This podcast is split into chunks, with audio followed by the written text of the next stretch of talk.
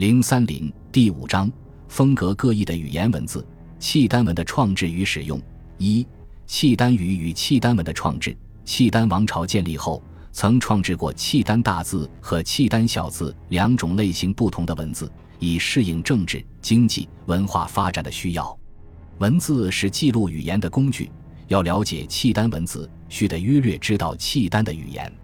辽代契丹人的语言材料，除了极少数保存在宋人著作及《辽史》《国语解》中外，其余的已经亡佚，无法得知了。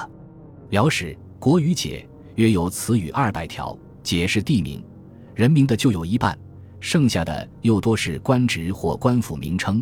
真正属于契丹民族语言的基本词汇就寥寥可数了。叶龙里的《契丹国志》中收有北宋派往契丹的使臣于敬，雕约用契丹语写的诗，是后人研究契丹语弥足珍贵的资料。于敬曾两度出使契丹，为北语师，契丹爱之。他第二次使契丹时，写了一首诗：“夜宴设霸臣拜喜，两朝绝和情沃乐。微臣至鲁铸若统。”圣寿帖百居可特，这首诗虽然全用的是汉字，但记述下来的却都是契丹语。全诗不但没有汉语诗的韵味，而且不看注释，简直不知所云。然而契丹天子对此诗却大加赞誉，夸奖说能到此为清吟。雕月的诗是一首五绝：压眼夷离壁，看房鹤拔之，践行三匹列，密字十匹离。辽北金朝灭亡后，契丹人已大部融入汉族之中，契丹语也早已消亡。上引的两首诗可能是如今仅存的契丹语诗了。契丹文是如何创制的呢？王溥的《五代会要》云：“契丹本无文纪，为刻木为信。汉人献藩者以隶书之办，旧加增减，转为胡书。”在此稍后，欧阳修撰《新五代史》时也说：“至阿保机。”少禀服旁诸小国，而多用汉人。汉人交之以隶书之半增损之，作文字数千，以待刻木之约。这两段记载都很简略，只说耶律阿保机在汉人的帮助下，以隶书增减，制成契丹文。至于具体情况，则语焉不详。元人拓拓修的《辽史》，为我们提供了较为详细的情况，使人们知道新的契丹字有大字、小字之分。神策五年春正月乙丑，时至契丹大字。九月壬寅，大字成，照颁行之。从开始制字到在全国颁行，只用了不到一年的时间，速度还是很快的。契丹国志说：“天赞六年七月，渤海济平，乃至契丹文字三千余言。”这字当然也是指契丹大字。从时间上看。辽史与契丹国志所说时间不甚契合，一说神策五年，一说天赞六年。但是阿保机在攻灭渤海前后制定契丹大字，则是可以肯定的。那么，契丹大字是如何创制出来的呢？辽史特别提出了两个人，一个是突吕布，另一个是耶律鲁布古。突吕布的传记载，耶律鲁布古的传记载。辽史的用语很准确。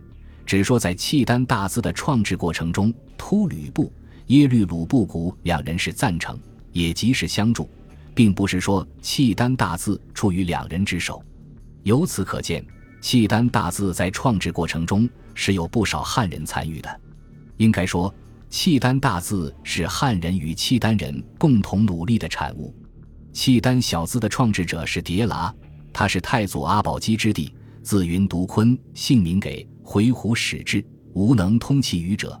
太后谓太祖曰：“迭剌聪明可使，遣亚之，相从二旬，能习其言语书。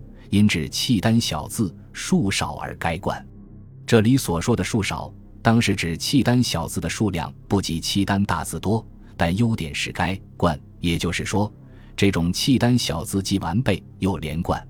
从契丹大小字来看。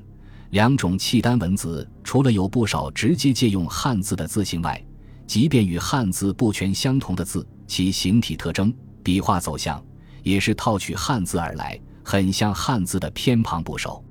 从契丹造字的史实，不难看出中原文化对边区兄弟民族文化的深刻影响和祖国各民族间文化交流的悠久传统。如果把契丹大小字拿来与汉字相比，可知契丹大字与汉字的关系更为密切。可以说，汉字是契丹大字之源。契丹大字与汉字同是方块字，契丹大字不过是在汉字的基础上进行了减少笔画和字数的改造而已。